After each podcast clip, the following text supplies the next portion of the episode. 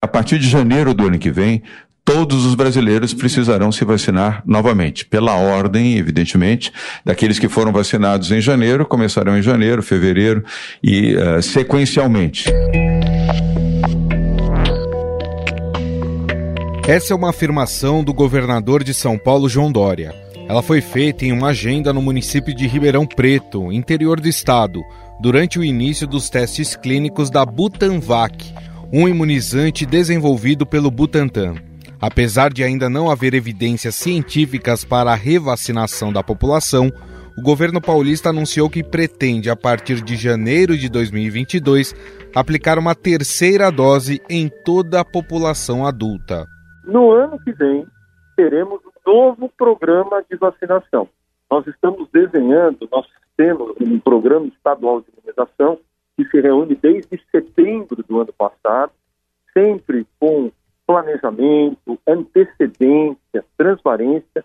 As diretrizes são sempre fundamentadas nos trabalhos já existentes, nos trabalhos, neste momento, que estão em curso para dar suporte técnico e científico às ações do governo e, com isso, é, como disse, estamos planejando com bastante antecedência, mas estamos já estruturando. Como disse, é um programa estadual. Nós imaginamos que isso seja acompanhado por outros estados e até pelo próprio programa nacional, uma vez que terá um cunho eh, de, de, de científico bastante robusto que dará respaldo às nossas ações. Este é o secretário estadual de Saúde de São Paulo, Jean Gorstein, em entrevista à Rádio Eldorado. Segundo o titular da pasta, a ordem de vacinação deverá seguir a mesma ordem de prioridade do primeiro ciclo de imunização. A aposta do governo de São Paulo é na utilização da Butanvac, ainda em testes como imunizante principal. O secretário, que também é médico infectologista, afirmou que a vacina contra a Covid será como a da gripe e haverá necessidade de anualmente ser reaplicada para garantir uma maior proteção. Começando numa nova etapa ano que vem como reforço vacinal, não como terceira dose, acreditando que assim como aconteceu desde 2009 com o H1N1, aquele vírus da gripe suína que se espalhou de forma também pandêmica por todo o mundo, e foi a vacina que acabou fazendo essa contenção, é, a, ocorra é, para o Covid. Nós teremos que revacinar anualmente. Além da Butanvac, outra possibilidade estudada pelo governo paulista é de usar a Coronavac, desenvolvida pela farmacêutica chinesa Sinovac, em parceria com o Butantan. A escolha pelos dois imunizantes é pela facilidade de produção completa no território nacional, sem a necessidade de importação do ingrediente farmacêutico ativo ou IFA. Nós vamos ter para o estado São Paulo duas vacinas, uma produzida pela fábrica multipropósito do Butantan, que estará pronta no próximo ano, e terá capacidade de produção de mais de um milhão de doses da vacina, com insumos produzidos aqui no Butantan, portanto, é, com total independência é, de insumos que venham da China. E, por outro lado, nós temos uma fábrica produzindo e já produzindo a Butanvac. Tem 10 milhões de doses já sendo produzidas, com a prerrogativa de produção de 40 milhões de doses até dia 30 de outubro.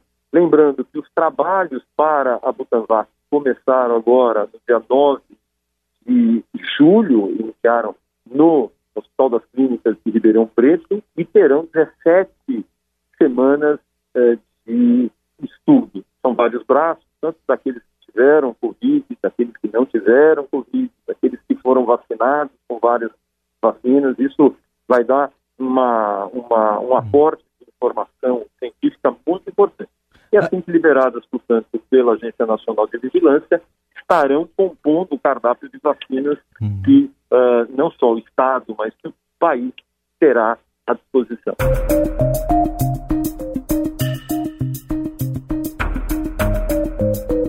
Estamos falando de uma terceira dose, mas é importante lembrar que, apesar da vacinação seguir avançando no país, apenas 16,49% da população cerca de 35 milhões de brasileiros completaram o esquema vacinal com duas doses ou a imunização de dose única. Segundo os dados do consórcio de veículos de imprensa até esta quarta-feira, nenhum estado possuía nem 30% da população totalmente imunizada. O mais avançado até então é o Mato Grosso do Sul, com 29,46%. O ministro da Saúde, Marcelo Queiroga, criticou a decisão do Estado de São Paulo e a antecipação deste debate, porque o próprio ministério ainda não atualizou o PNI, que é o Programa Nacional de Imunização, sobre essa possível terceira dose ou dose de reforço contra a Covid-19. Queiroga também falou que até o momento não há evidência científica que confirme a necessidade de aplicações adicionais e, por isso, considera que a discussão neste momento causa insegurança na população. Qual é a evidência científica disponível que nós devamos já começar a falar numa terceira dose? Isso só leva mais insegurança à população. Ah, vou precisar tomar uma terceira dose agora. Então, quando nós dissermos isso à população, é necessário que nós tenhamos uma evidência científica sólida, inclusive se como nós devemos fazer. Por exemplo, se é com o mesmo imunizante, se vamos usar intercambialidade, se é com outro imunizante, se é só um booster que vai se fazer um reforço, ou se nós precisamos aplicar duas doses. Então é por isso que eu tenho sempre feito um apelo a todos os gestores para que nós é, sigamos a decisão do Programa Nacional de Imunização. A Agência Nacional de Vigilância Sanitária também autorizou esta semana um estudo clínico para avaliar a eficácia de uma terceira dose da vacina contra a Covid-19 da AstraZeneca. A autarquia também já tinha autorizado um estudo pela Pfizer. Outros países avaliam a necessidade da dose de reforço. A Turquia foi o primeiro país a oferecer o reforço para profissionais de saúde e pessoas com mais de 50 anos que receberam doses da Pfizer ou da Coronavac há mais de seis meses. A Pfizer se prepara para solicitar aos órgãos reguladores nos Estados Unidos uma terceira dose de reforço do seu imunizante. Já o Sistema de Saúde Pública do Reino Unido estuda aplicar a dose de reforço em pacientes com mais de 50 anos e jovens mais vulneráveis, a partir de setembro, antes da chegada do inverno no hemisfério norte. Segundo a farmacêutica, existem evidências que apontam para o maior risco de infecção pelo coronavírus depois de seis meses da aplicação da segunda dose. A Organização Mundial da Saúde se manifestou contra a possibilidade das doses de reforço sem primeiro atingir altos níveis de imunização global, sendo necessário expandir a vacinação, sobretudo nos países mais pobres. Segundo especialistas, ainda não há muitos dados sobre a necessidade de dose de reforço. Resultados preliminares já mostraram que as vacinas de RNA, como é a da Pfizer e da Moderna, podem conferir proteção superior a um ano. Mas faltam estudos sobre imunizantes de vírus inativados, como é o caso da Coronavac. Outro fator que traz o debate para a aplicação de mais doses é o surgimento de novas variantes mais fortes, transmissíveis e resistentes. Até o momento, as pesquisas sugerem que as vacinas têm seu desempenho reduzido contra algumas cepas, mas que seguem protegendo após a administração das duas doses. A pesquisa investigou a capacidade dos anticorpos no sangue de pessoas vacinadas com duas doses dos imunizantes da Pfizer ou da AstraZeneca de neutralizarem essas duas variantes, identificadas pela primeira vez na Índia. E a conclusão foi que a geração atual de vacinas fornece proteção contra elas, mas a concentração de anticorpos neutralizantes foi um pouco reduzida em comparação com as outras variantes.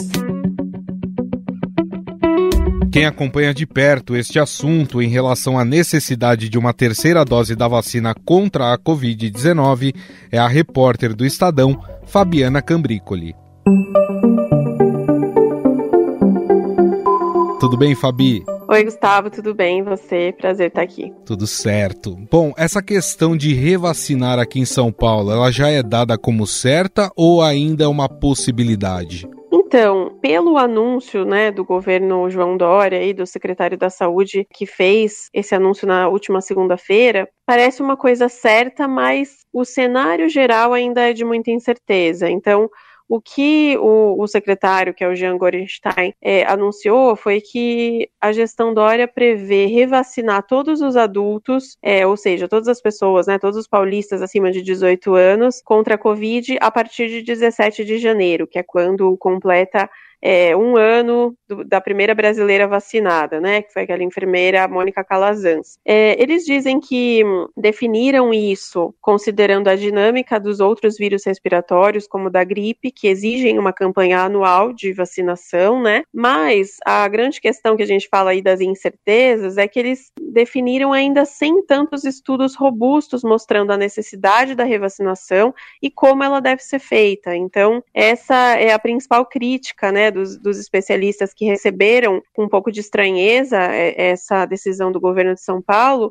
é que por mais que isso não esteja descartado ainda, né, a necessidade de uma terceira dose ou de uma revacinação, ainda é muito cedo para a gente falar disso. Mas esses são os planos do governo de São Paulo por enquanto, e eles estão dando como certo. É pelo que você falou, então, ainda não, não existem estudos efetivos que mostrem a necessidade dessa revacinação. Eu, eu lembro vagamente da Pfizer ter pedido um estudo sobre isso, porque segundo a Pfizer, a sua vacina teria aí uma eficácia de até seis meses, algo do tipo. Mas estudo fechado ainda não existe. É, existem alguns estudos sendo feitos e outros que já tiveram alguns resultados preliminares que dão um indicativo, mas ainda não são definitivos, né? Então, por exemplo, tem alguns estudos sendo feitos com pessoas que foram voluntários dos estudos clínicos da vacina lá no meio do ano passado, né? Vamos lembrar que a fase 3 dos estudos das vacinas é, começaram lá por junho, julho de 2020. Então, eles estão completando agora um ano de vacinados. Tem alguns desses voluntários que estão sendo estudados, né? O soro deles, né? O sangue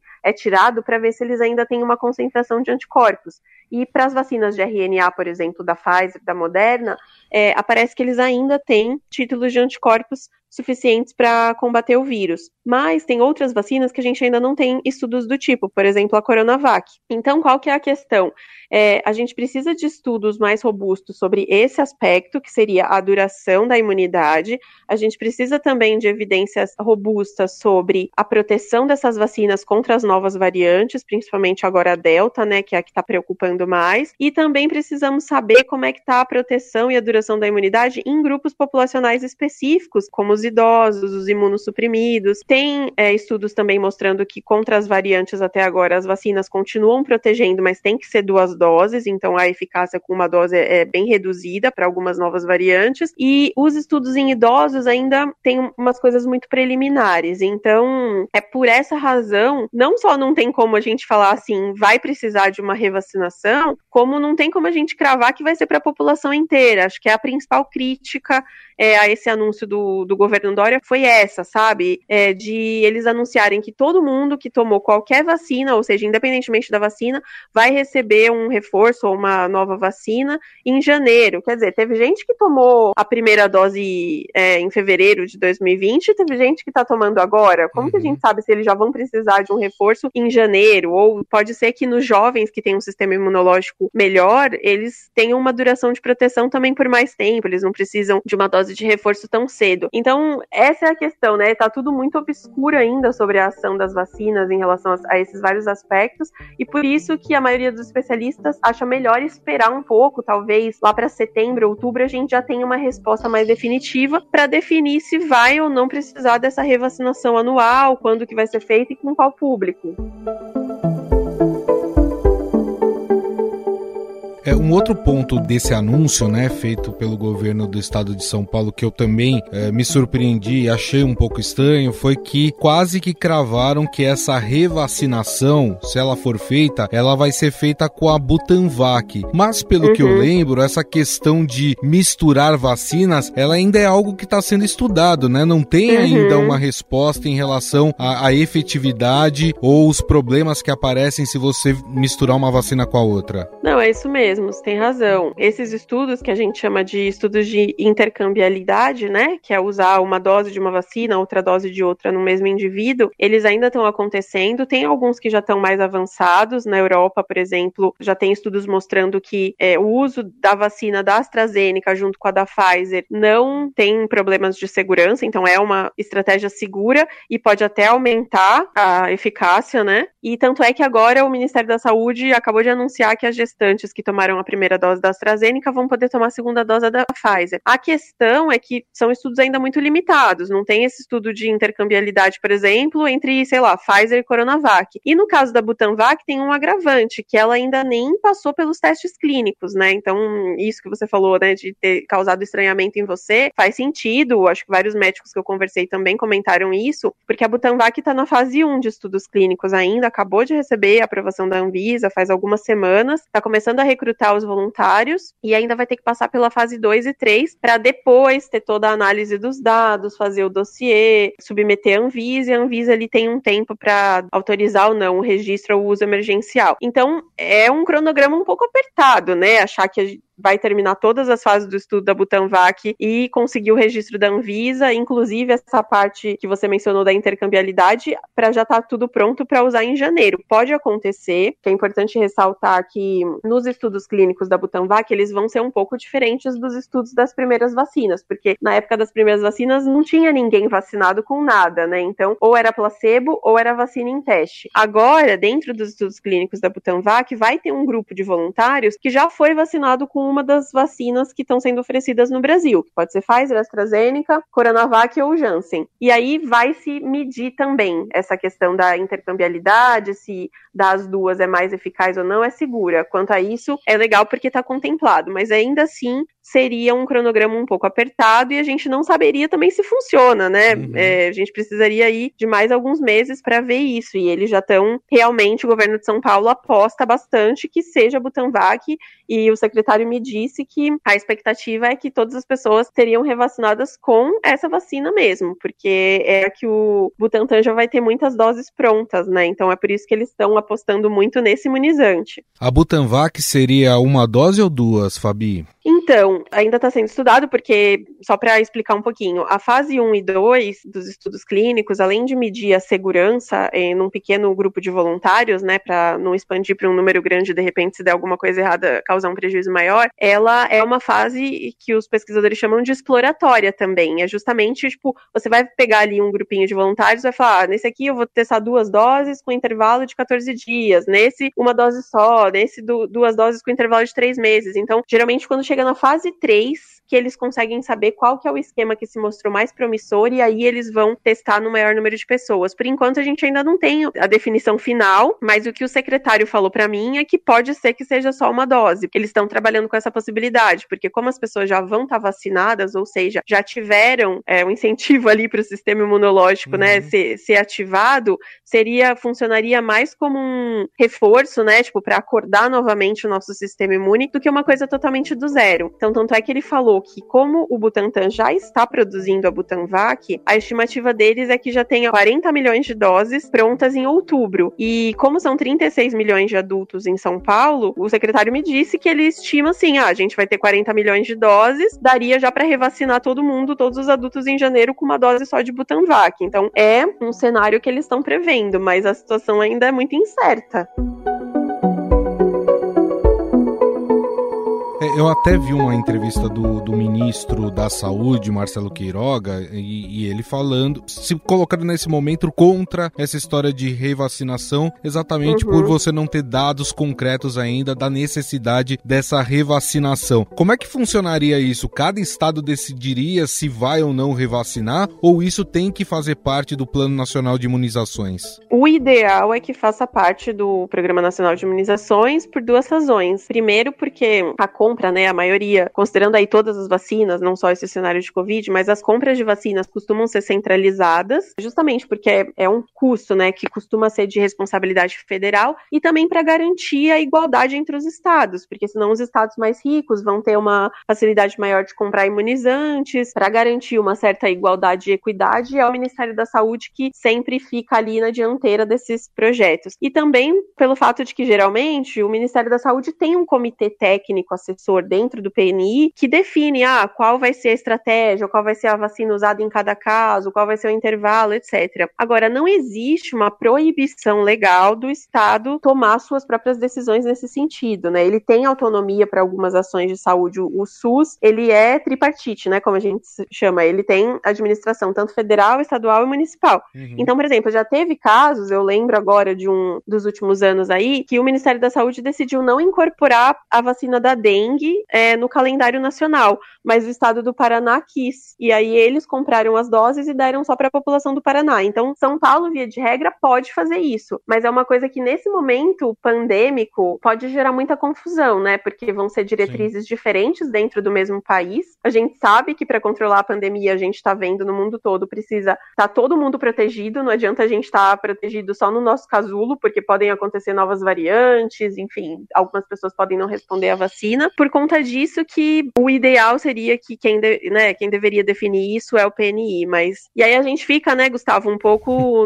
nessa situação muito particular desse momento, que é a politização de toda essa pandemia. Sim. Talvez numa outra situação seria só uma decisão técnica, tipo, ah, um estado decidiu ou não, ou vamos esperar o Ministério da Saúde. Mas agora fica difícil, porque é, mesmo defender o Ministério da Saúde, claro, o Ministério tem aí um argumento importante de que não existem evidências científicas suficientes para defender essa revacinação agora. Mas a gente sabe todo um histórico de trapalhadas do Ministério da Saúde nos últimos Sim. meses, e que se os estados não tivessem agido, muita coisa não teria sido feita. Então, a gente fica meio nesse dilema, né? Nesse momento, o Ministério da Saúde parece estar sendo mais sensato em esperar os resultados, mas a gente não sabe também qual vai ser a postura dele, se vai ser de maior lentidão quando de fato tiver que tomar uma decisão em relação a isso. São esses tempos, né, que a gente está vivendo aí. Sim que a gente acaba ficando um pouco na mão das decisões muito particulares dos gestores e a gente tem que continuar. O ideal é que a gente continue acompanhando os estudos mesmo para ver até o que em outros países, na comunidade científica, o que está sendo defendido. Para a gente encerrar, Fabi, você falou sobre intervalo de doses, né? E uhum. essa é uma questão que também tem sido colocada.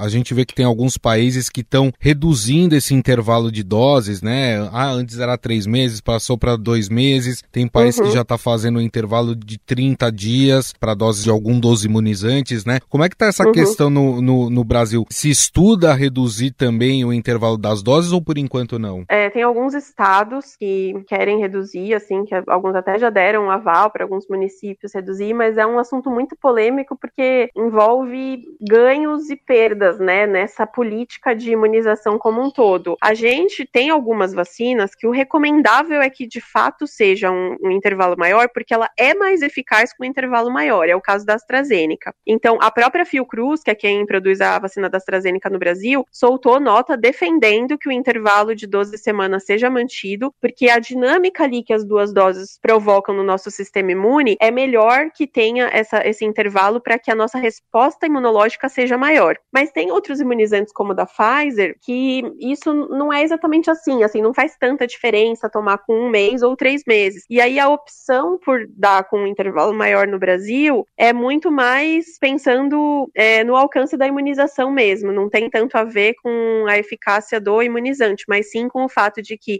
se a gente ampliar o intervalo entre as doses, a gente vai ter mais doses para vacinar mais pessoas antes, enquanto a gente espera a segunda dose, né? Então, aumentar aí rapidamente o número de pessoas imunizadas com a primeira dose, enquanto não chega para a segunda dose. É uma discussão grande agora, principalmente por causa da variante Delta, porque porque teve alguns países fazendo estudos também preliminares mostrando que a eficácia de uma única dose dessas vacinas foi bastante reduzida para a variante Delta. Por isso que esse debate está bem assim quente. Acho que no caso do Brasil, Gustavo, além dessa questão da AstraZeneca, que eu acho que a posição da Fiocruz é bem incisiva de que não se deve diminuir o intervalo, em relação à Pfizer, por exemplo, acho que vai depender muito é, do quanto a variante Delta se expandir e do quanto a gente vai receber de doses nas próximas semanas e meses. Porque, por exemplo, exemplo, na Índia ou em Israel ou na Europa, a variante Delta em muitos lugares já se tornou predominante e está causando um aumento do número de casos novamente. No nosso caso, apesar de a gente não ter uma vigilância genômica tão boa, mas a gente ainda está vendo uma coisa mais residual. Aparentemente, a variante Gama, que é a P1, ainda está predominante e a Delta está ganhando espaço aos poucos. A gente não sabe se ela vai causar uma nova onda, se ela não vai é, predominar porque a P1 aqui é mais forte. Então, acho que se ela se mostrar num cenário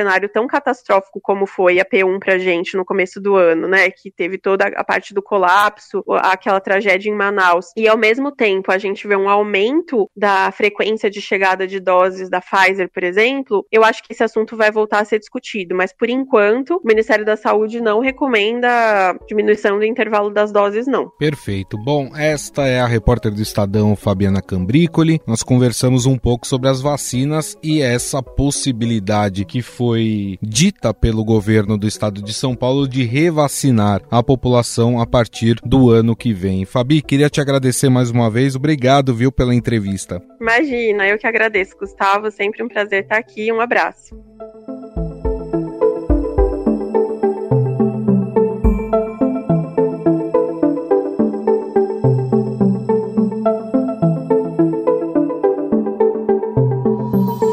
Estadão Notícias. O Estadão Notícias desta quinta-feira vai ficando por aqui. Contou com a apresentação minha, Gustavo Lopes. Produção é de Jefferson Perleberg, Gabriela Forte e Rafaela Barbosa. A montagem é de Moacir Biasi. O editor do núcleo de áudio do Estadão é Emanuel Bonfim. O diretor de jornalismo do Grupo Estado é João Fábio Caminoto. Mande seu comentário e sugestão para o nosso e-mail podcast@estadão.com.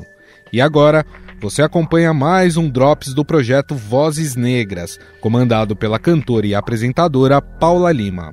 Doritos oferece Vozes Negras. Drops Vozes Negras.